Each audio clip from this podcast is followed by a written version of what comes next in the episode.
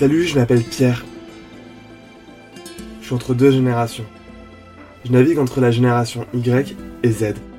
Dans ces générations, de nouvelles manières de militer et de nouvelles figures de résistance apparaissent. Bienvenue chez les indociles. Je pense que les jeunes, ils sont de plus en plus enclins, à parler et à, et à se sentir légitimes. Je savais déjà en rentrant dans la finance offshore que, que j'allais étudier le système et que j'allais le remettre en cause. On pouvait appréhender la société en fait d'une autre façon que celle qui m'avait été enseignée. Un mix entre la justice sociale et la justice écologique. Que, bah, tu vas venir, tu vas te former, tu vas, tu vas faire quelque chose et on va t'expliquer très vite que ce que tu fais c'est politique. On pourrait vraiment sensibiliser les utilisateurs à ces questions-là et on pourrait même peut-être leur faire changer leur pratique. Maintenant c'est à nous de continuer le combat. Aujourd'hui, je rencontre Enzo, de Youth for Climate. Il est basé à Avignon et va nous raconter son parcours.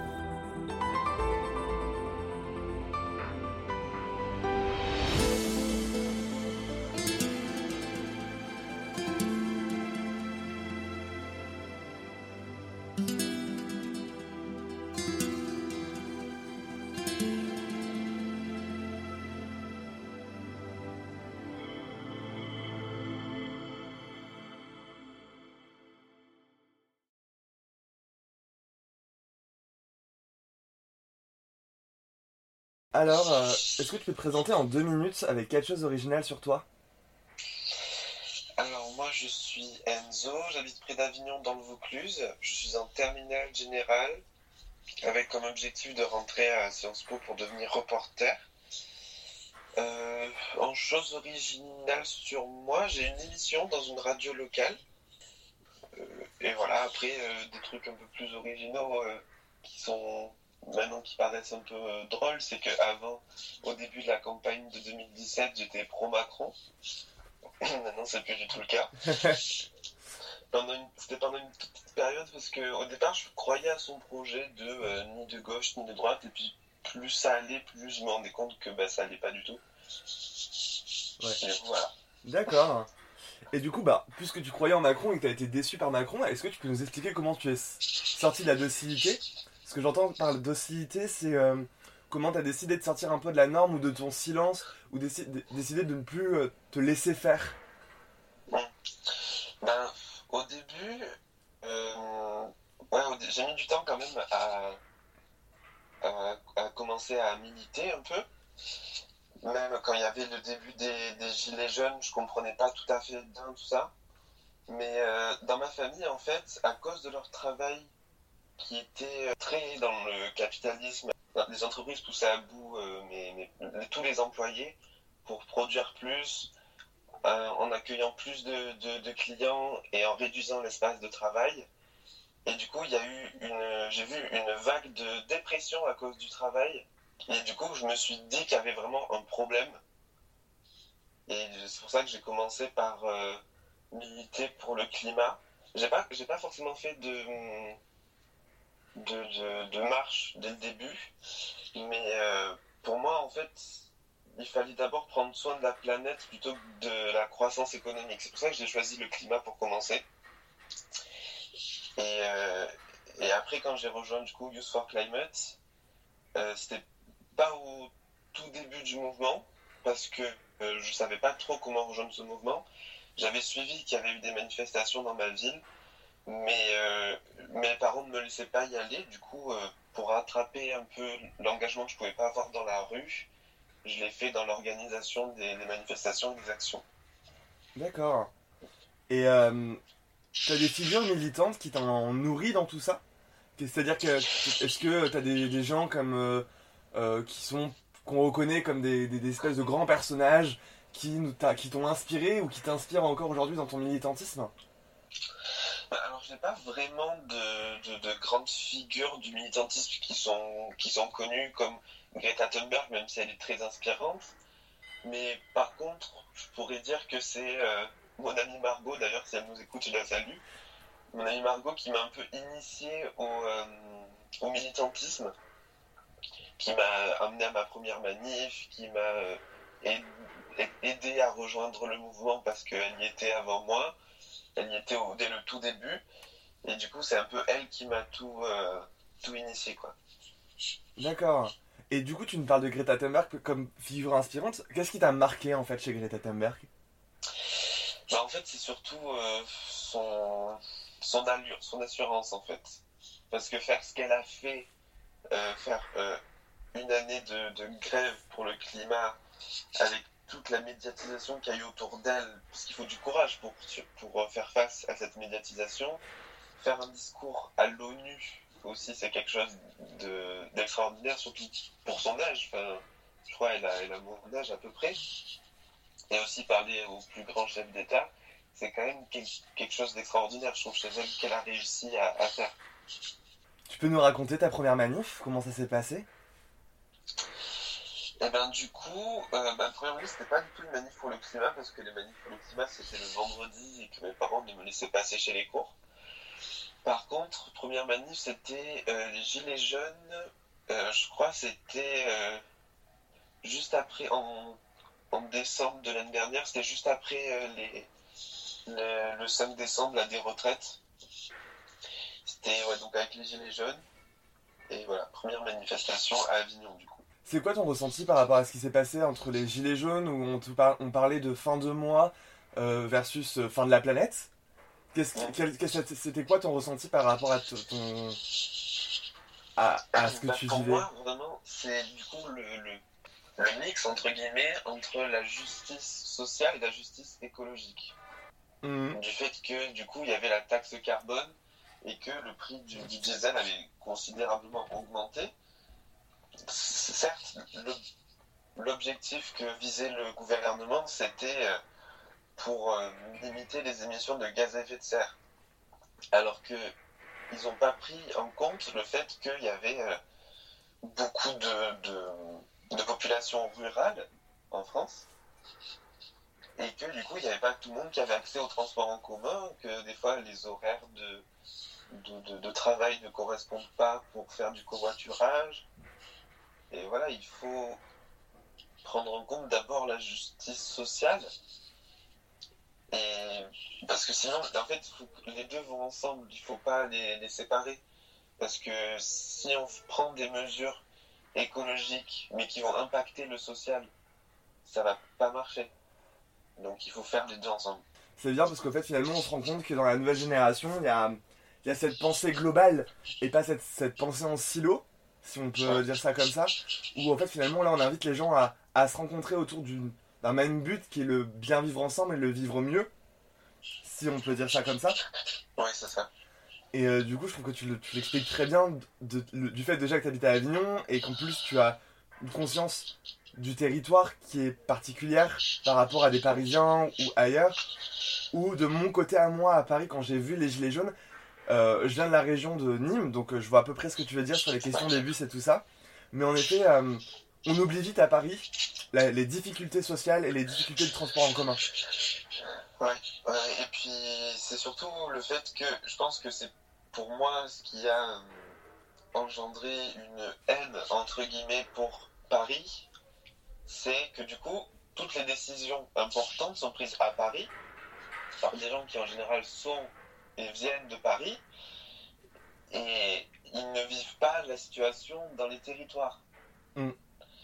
Et du coup c'est pour ça il- qu'il y a eu un une haine, notamment à Marseille, quand il y a eu les décisions prises pour la fermeture des bars à cause du Covid, c'est que on centralise toutes les décisions, mais du coup, euh, on ne prend pas en compte le, le territoire réel, on ne prend pas la, la situation euh, réelle sur le territoire, comment vivent les populations, etc. Alors moi du coup là on va un peu remonter un peu en arrière, on va essayer de prendre de la hauteur, deux minutes. Tu fais partie de cette nouvelle génération t'es- t'es- t'as- l'âge de, de- de ma petite sœur, enfin t'es plus jeune que ma petite sœur.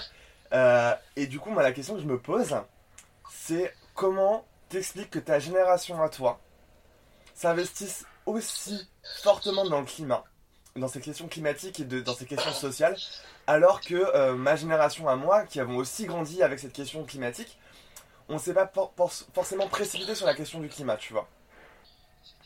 Déjà, à l'école, on nous apprenait, enfin moi j'avais en tout cas des interventions pour euh, apprendre à recycler les déchets, tout ça. Donc déjà, il y avait un peu cette conscience qu'on avait au fond de nous, de quand on était petit, de préserver la planète.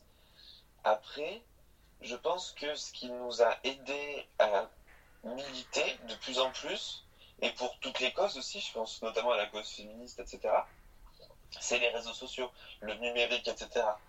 Parce que c'est beaucoup plus facile de s'organiser, de, de faire de la communication, d'appeler à la mobilisation avec le numérique. Et je pense que ouais, c'est grâce à ça que notre génération elle peut militer et qu'elle a autant d'impact, si je peux dire.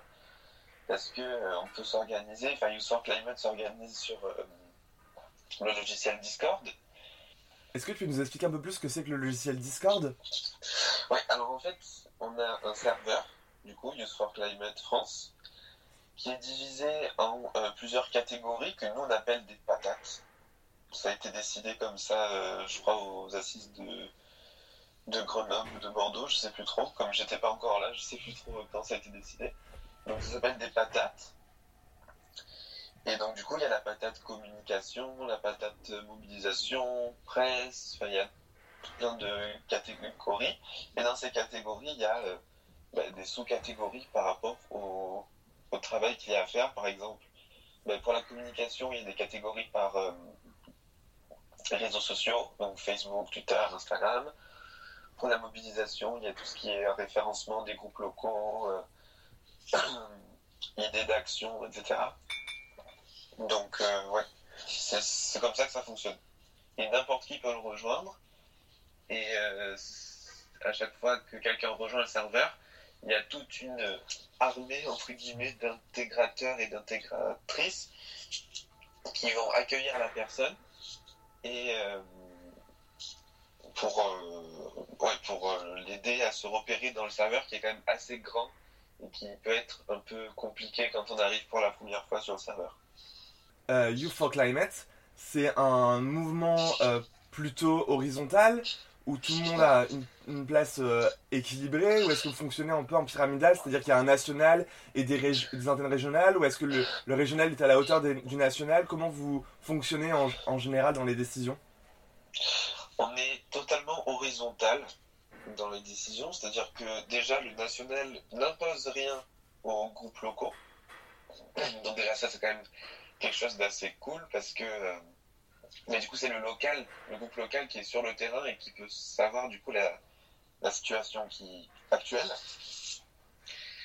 Et aussi euh, même au sein du, du, national, n'importe qui peut avoir une voix en fait. Euh, Même si par exemple quelqu'un vient d'arriver, il peut proposer quelque chose, prendre des décisions, à participer à des réunions, voter dans les réunions pour, euh, pour le mouvement. Alors que dans certains autres mouvements, je pense notamment à certains syndicats où il faut avoir un certain, euh, un certain poste pour pouvoir déjà être entendu par la presse. Parce que là aussi, du coup, tout le monde peut être entendu par la presse, par les médias. Quand euh, donc là on est sur un mouvement horizontal etc qui est très jeune parce que c'est quoi tu sais à peu près l'âge moyen de, de, Youth for Climate? Bah, en fait, ça va. euh, on a des, jeunes qui sont encore au collège. Et il y en a qui sont euh, en études supérieures, mais je sais pas l'âge maximum, je crois c'est maximum 25 ans à peu près. Mais ouais, ça reste assez. c'est surtout dans les, dans les études, je pense. entre- Je pense que c'est surtout ça, même s'il y en a qui sont déscolarisés, mais ça reste dans la tranche euh, des études, l'âge des études en gros. On va revenir un petit peu sur euh, ce que Greta Thunberg a fait avec les grèves sur le climat, dont on parlait tout à l'heure, auxquelles tes parents t'ont pas laissé aller. Euh, qu'est-ce qui t'a marqué dans ces grèves pour le climat et qu'est-ce qui fait qu'en fait euh, t'as trouvé intéressant ce format de grève scolaire? Ben, pour moi, du coup, c'était. moi, je trouve ça intéressant parce que les grèves chez les euh, étudiants, les étudiantes ou chez les élèves, c'est pas commun. En général, c'est surtout les profs qui font grève. Là, le fait que les élèves fassent grève, même si c'est qu'une minorité, ça va quand même apporter la discussion. C'est-à-dire que du coup, tu vas avoir les, les, les autres élèves qui vont demander mais pourquoi tu fais grève? Puis il va y avoir aussi euh, les profs qui vont se poser des questions, qui vont dire mais pourquoi il fait grève? Et du coup, ça va apporter de, de la réflexion sur la situation. et puis aussi du coup faire connaître le, le mouvement et se renseigner sur du coup euh, ce qui va pas, qu'est-ce qu'il faudrait faire, quelles sont les possibilités de mobilisation pour, euh, pour arranger tout ça. On a vu la réaction de Macron euh, face à ces grèves pour le climat qui a été plutôt, plutôt virulente. Comment t'as ressenti ce, cette espèce de dédain politique envers votre, votre action? Moi, je le vois en fait, quand, quand tu me dis ça, j'ai tout de suite une image qui me vient en tête de, en fait, nous en train de couler, en train de nous dire, de, de lui dire que ben, là, la situation elle est grave, que des glaciers fondent, que on, on est en train de brûler l'été, que les rivières elles sont à sec et que en contrepartie, quand euh, l'hiver arrive, ben, il y a des inondations partout parce qu'il y a trop de bétonisation, tout ça. Et euh, on est en train de dire qu'il y a un problème. Il faut faire ça, il faut faire ça, il faut faire ça. Et lui, il nous, il nous dit Waouh, vous êtes super inspirant, il faut continuer à vous mobiliser. Mais il ne fait rien. Moi, c'est comme ça que je vois la réaction de, Macron, du gouvernement en général. Ils disent qu'ils nous soutiennent, entre guillemets, pour, à mon avis, juste dire qu'ils écoutent les jeunes, alors qu'ils nous écoutent, mais ils ne font rien en retour. Pourtant, enfin, vous avez eu comment vous avez commencé vos grèves pour le climat, il me semble, en quasiment en même temps que le débat national. Tu sais, euh, quand euh, ils se sont Ouais. déplacés, euh, on n'a pas vu beaucoup de jeunes dans ces salles et pourtant, enfin, c'était vous avez pris une place dans la question sur le climat qui est quand même très importante. Ben ouais, ben, je pense que les jeunes sont très peu écoutés en général dans toutes les, situations. Le président fait un tweet pour nous dire de continuer à, mo- à mobiliser, mais qu'au final ils ne écoutent pas. Pour moi, c'est complètement hypocrite en fait. J'ai l'impression que, enfin, je, je sais même pas, sais même pas pourquoi il dit ça en fait. c'est quelque chose que je ne comprends pas pour moi, il est juste, il fait de la com, en fait. Il fait de la com en disant que oui, les jeunes dans son pays se mobilisent, alors que ben ils nous écoutent pas, donc euh, ça sert à rien, quoi. Oui, c'est tout le mec euh, en planète Great Again, quoi. Oui, c'est ça. C'est tout ce moment euh, où en fait finalement à l'étranger il a une espèce d'aura euh, très forte où il, il montre la France comme un pays rayonnant etc et quand on regarde dans l'interne c'est quand même pas du tout la même manière dont on vit quoi. C'est exactement ça, mais Euh, on a vu aussi avec le Covid qu'il y avait des euh, qu'il y avait la baisse énorme des émissions de CO2 pendant le confinement. Que les animaux revenaient dans les villes que euh, l'air était plus respirable etc et euh, pourtant on est reparti dans le monde d'avant mais euh, avec grande précipitation grand retour à la consommation alors que toutes les ONG et tout le monde incitaient à repartir sur quelque chose de plus doux et de plus calme. Comment t'as ressenti ce redépart? À la consommation au monde d'avant?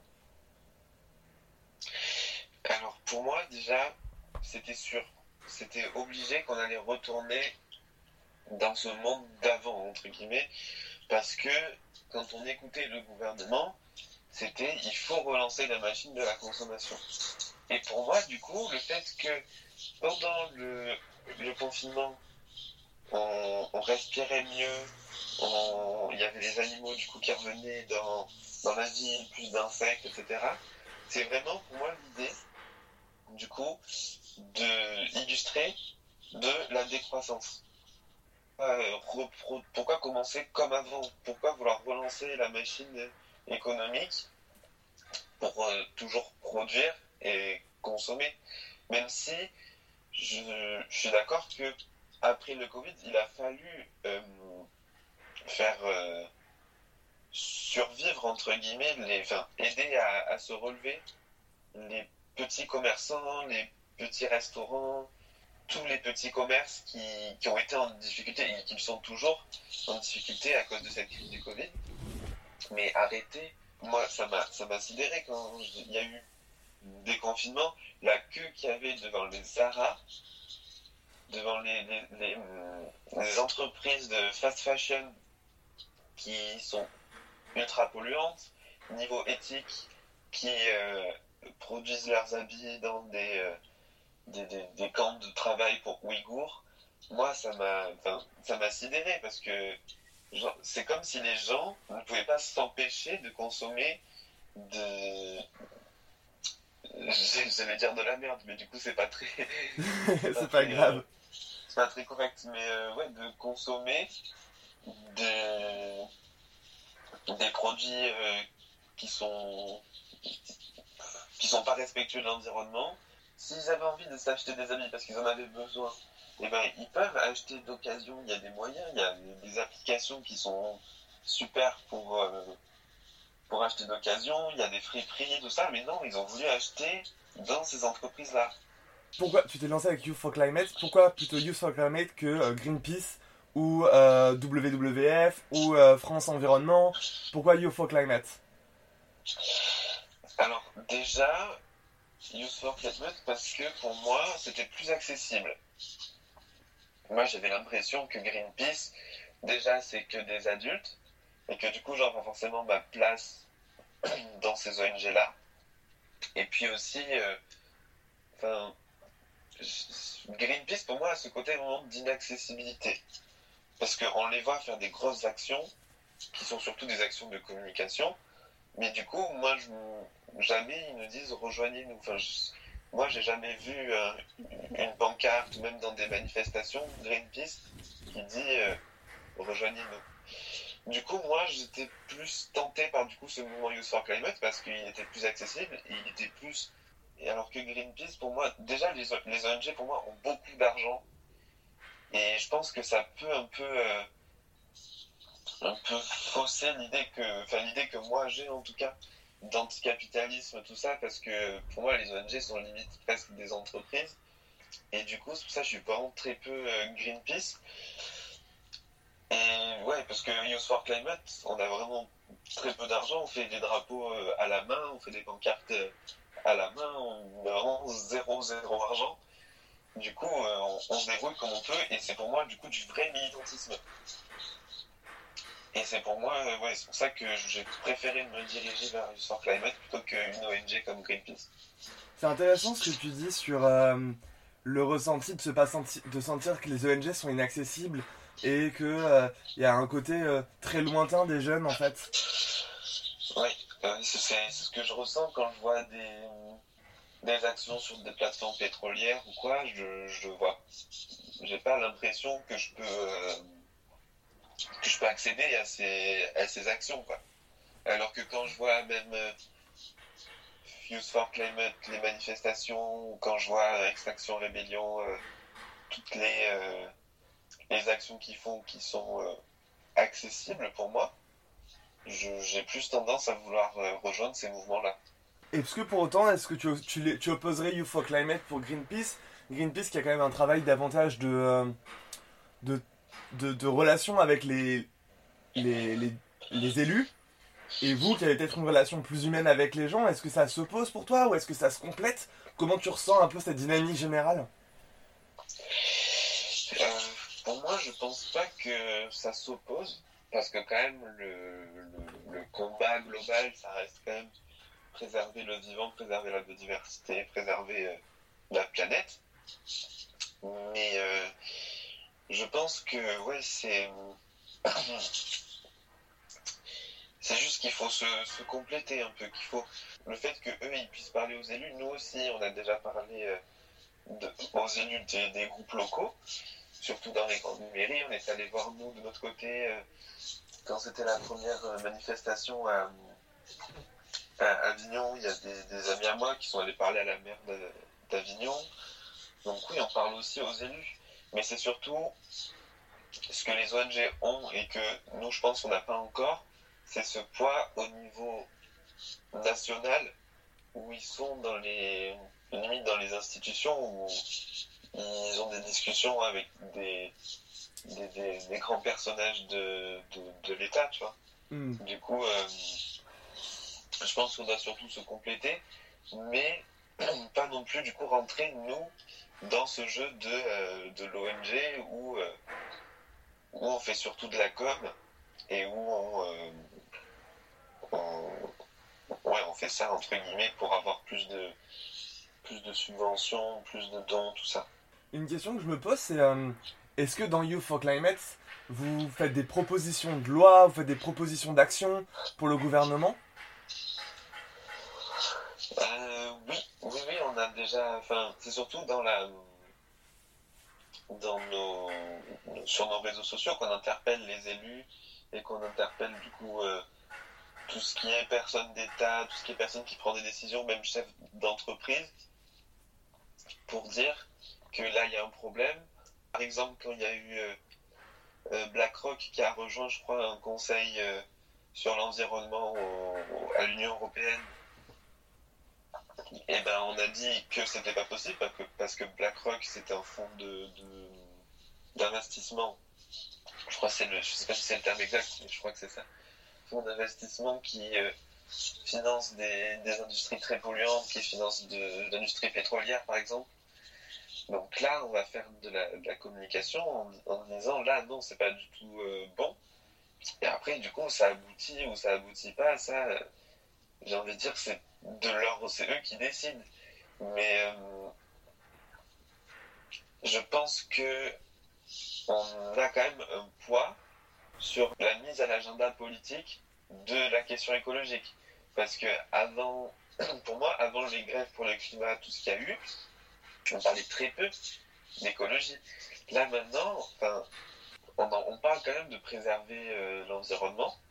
Mais euh, ouais, du coup, je pense qu'on a quand même eu notre poids sur la, la politique du pays, même si des fois on a l'impression, du coup, comme on disait en- au début, de pas du tout être écouté. Quoi. Est-ce que tu penses que vous n'êtes pas écouté par rapport à votre jeunesse? Ou est-ce que tu penses que c'est totalement autre chose? Bah, pour moi, c'est totalement autre chose. Que notre gouvernement est dans un esprit très capitaliste, du coup, qui est de euh, produire, et si ça parle d'écologie, c'est du développement durable. Alors que le développement, je pense qu'on est assez développé pour bien vivre quand même. On n'est pas dans une situation euh, non plus catastrophique. La croissance verte aussi, ça c'est quelque chose d'inacceptable pour moi.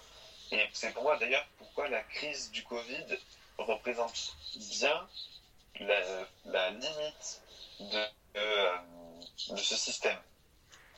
C'est qu'on doit toujours produire plus, et quand on ne produit plus, le PIB chute fortement, et là c'est la panique. Alors que, oui, du coup, du coup l'État injecte de l'argent dans les plus grandes entreprises, qui du coup, c'est les entreprises par définition qui polluent le plus, au lieu de plutôt aider les petits commerçants et commerçantes. Du coup, euh, ouais, je pense que c'est surtout l'idée de qu'on se fait pas entendre parce que c'est euh, le gouvernement qui n'est pas du tout dans, cet esprit de euh, on arrête de vouloir toujours être plus compétitif, on arrête de vouloir toujours plus être euh, dans la croissance économique. Si t'avais un mot à faire passer au- à des politiques ou à des personnes, ça serait quoi? Euh, ben, je pense écoutez-nous parce que euh, ce qu'on propose quand même, enfin, sans vouloir euh, vanter forcément euh, toutes les personnes de Youth for Climate, mais ce sont pas des propositions qui sont infondées. Il y a énormément de personnes dans le, le- le mouvement Youth for Climate qui ont lu les rapports de GIEC, qui sont quand même des rapports souvent très compliqués, qui sont en anglais, etc. Donc, c'est pas des, des- juste des propositions en- en- qui sont lancées en l'air en disant euh, oui, nous, on n'est pas content. Non, nous, on, a des, des choses à vous proposer et on aimerait bien que vous nous écoutiez vraiment et que euh, vous fassiez quelque chose plutôt que de faire de la répression quand on, euh, manifeste et plutôt que juste dire c'est super, continuez de mobiliser alors que au final vous ne faites rien pour nous. Mm. Donc voilà, c'est surtout ça que j'ai envie de dire, écoutez-nous. Est-ce que tu penses que le militantisme, c'est. Il y a plus d'autres solutions maintenant que d'être dans la désobéissance civile, que d'être dans la révolte? Euh, c'est une question assez euh, assez complexe parce que pour moi la désobéissance civile elle est pas non plus accessible à euh, tout le monde dans le sens où la désobéissance civile, ça peut faire peur à certaines personnes. Les, les, les armes lock de euh, d'Extinction Rébellion où on met notre bras dans un tube pour pas pour du coup s'attacher entre militants et militantes pour pas que la police nous enlève, c'est quelque chose qui peut faire peur par exemple. Hmm. Mais je pense que c'est une bonne manière de se faire entendre parce que c'est souvent des actions coup de poing. Comme il y a eu euh, récemment le, le ministère de, la transition écologique, je crois, qui a été repeint en vert, tout ça, ça a été. euh, ça fait pas mal de communication, ça fait pas mal de bruit. Donc je pense que c'est une bonne solution de militer, la désobéissance civile. Mais je pense qu'il faut pas voir que comme ça aussi. Mm. Je pense qu'il faut aussi euh, faire des actions de masse. Parce que comme je disais, du coup, la, désobéissance c'est surtout un nombre limité. Mais si on fait des actions de masse ou, de, ou des énormes euh, manifestations, des énormes actions qui sont euh, avec un nombre de gens énorme, il va y avoir aussi un grand impact médiatique. Mais je pense qu'il faut arrêter de, de surtout être euh, dans ce dans le militantisme, même si c'est déjà bien, mais le militantisme où juste on, signe une pétition euh, sur internet et que bah, au final même dans ses habitudes on, on change rien et que euh, on continue la vie comme si elle et juste on a vu cette, cette euh, pétition qui nous a touché parce qu'elle était dans notre, notre boîte mail parce que c'était une pub et ben plutôt aller dans la rue faire des actions peu importe quelles actions elles le sont la désobéissance civile ou euh, juste des manifestations euh, classiques style euh, marche pour le climat etc je pense que ouais il faut il faut voir les, les deux en même temps D'accord. Des actions, euh, des actions plus classiques, mais aussi des actions euh, nouvelles comme la désobéissance civile. Et c'est pour moi aussi d'ailleurs, la désobéissance civile, c'est pour moi aussi des méthodes d'action qui sont nouvelles et dont il faut s'inspirer. Mm. Aussi quand euh, des actions, euh, même si c'est juste de la de la ouais, même de la sensibilisation, comme les collages féministes pour moi aussi. Je sais pas si ça peut être qualifié de désobéissance civile, mais un petit peu je pense. Oui, oui. Mais euh, les collages féministes, pour moi, c'est aussi un très bon moyen de se faire entendre, sans forcément, enfin, c'est pas vraiment de la dégradation. Et en plus, c'est partagé massivement sur, euh, sur les réseaux sociaux. Donc, euh, pour moi aussi, c'est. enfin, il faut s'inspirer des méthodes pour. euh, des nouvelles méthodes qui sont. qui sont proposées par ces mouvements de désobéissance civile pour militer et pour se faire entendre. Tu aurais un conseil pour celles et ceux qui voudraient se lancer dans la lutte et qui osent pas? Euh, je pense qu'il faudrait euh, déjà se renseigner sur les, mouvements qu'il y a à côté de, chez vous et surtout discuter. Discuter avec les gens qui sont dans ces mouvements, discuter avec, euh, avec euh, des, personnes qui manifestent, même si elles sont pas vraiment dans le mouvement, pour savoir comment ils, perçoivent comment ça se passe à l'intérieur aussi. Et ouais, pour moi, le dialogue pour commencer à militer, c'est vraiment euh, important. Dialogue dans les, au sein des, des, des, des- mouvements. Et aussi, euh, renseignez-vous sur tous les, les problèmes, qu'ils soient euh, écologiques ou sociaux, peu importe dans quel domaine vous, voulez militer. Renseignez-vous sur ce qui se passe en ce moment. Pourquoi il y a telle mobilisation, euh, quelles conséquences ça a? Bah, Pour moi, c'est du coup l'information et le dialogue qui sont importants pour, euh, pour commencer à, à militer. Donc, euh, si vous n'osez pas, dites-vous jamais seul que même si pour l'instant vous êtes tout seul, vous pouvez faire de, des comptes Instagram, des pages Facebook, des comptes Twitter qui seront partagés par les autres mouvements et qui du coup vont euh, commencer un nouveau coup de mobilisation sur un sujet plus en particulier ou sur une, catégorie de, popu- de population plus en particulier. pour moi, oui, c'est vraiment, il faut se lancer et après, vous allez forcément être rejoint par certaines personnes si, euh, si la cause, la cause touche d'autres personnes. Ma dernière question que j'ai oublié de te poser avant, euh, c'était euh, qu'est-ce que tu fais toi chez Youth for Climate exactement? Alors, moi, en ce moment, et je pense que c'est pareil un peu dans, l'ensemble du moment, on a eu un peu, euh, enfin, en tout cas dans le, groupe local, et c'est un peu du coup le souci quand on est un mouvement de, de, de jeunes, de lycéens, de lycéennes, c'est que du coup, il y a une grande partie qui est partie euh, faire leurs études dans une autre ville, et du coup, on a perdu pas mal d'effectifs. Donc, euh, on, on essaye de, relancer euh, la mobilisation, mais c'est un peu galère parce qu'on est, peu nombreux et nombreuses. Donc, j'essaye de faire surtout de faire remonter les, informations du national au groupe local et de faire un peu la, la navette, même si je suis pas le seul à faire ça, mais du coup, parce que moi en national, je ne suis plus du tout euh, actif, actif, parce que je j'estime que le, le local c'est le plus important. Parce que pendant le confinement, j'étais à fond dans le, dans le national, même beaucoup trop. Du coup, là, je me concentre sur le local. Et euh, ouais, j'essaye de, de faire de la. De, de, faire relayer les informations, d'apporter des, des idées de mobilisation, d'organiser des projets, euh,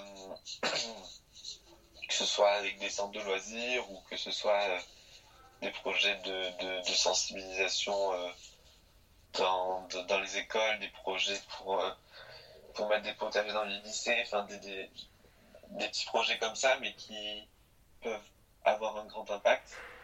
Donc voilà, c'est un peu mon, mon rôle, entre guillemets, même si du coup, c'est quand même un rôle assez euh, mouvant, si je puis dire.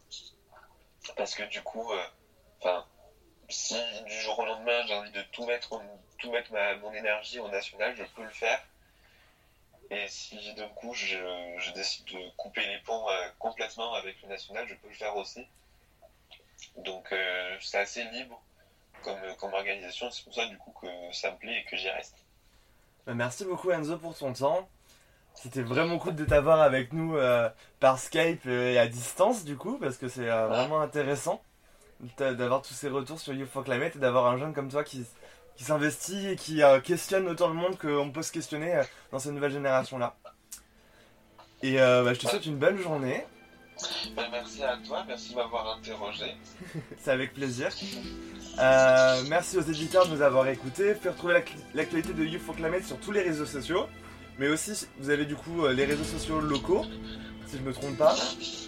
Et les références seront donc du coup dans la description du podcast. Merci à Mauvaise Tête pour la production. Et on se retrouve bientôt pour un nouvel épisode. Bonne grève et bonne résistance.